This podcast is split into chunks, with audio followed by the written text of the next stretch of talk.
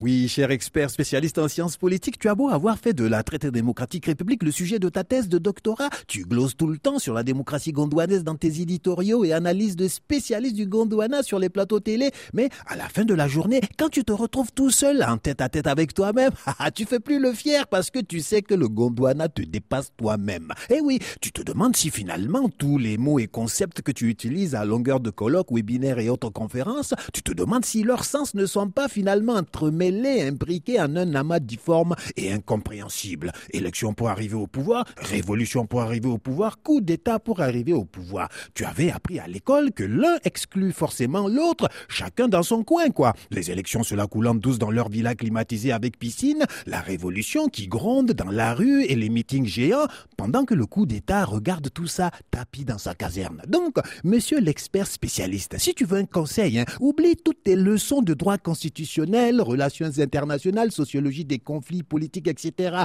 Ici, t'es un très très démocratique république, le laboratoire de la démocratie et de tout le reste.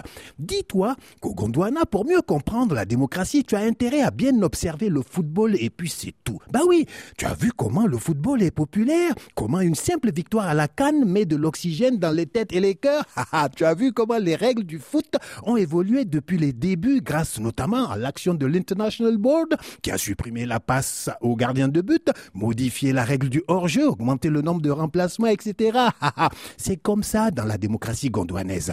Alors, oublie le sempiternel cycle élection, mandat, élection, mandat, élection. Le board gondouanais change les choses tout le temps. Ici, le cycle démocratique, ben, c'est élection, mandat, favoritisme, népotisme, malgouvernance, élection pour garder le pouvoir, tripatouillage, le peuple n'est pas content, manifestation, sergent s'en fout la mort des autres qui cognent et tirent dans le tas, la révolution révolution grande, mutinerie, coup d'État, transition, élection, puis le cycle reprend avec de temps en temps le board qui ajoute d'autres étapes comme rébellion, médiation, gouvernement d'union nationale ou alors modification constitutionnelle.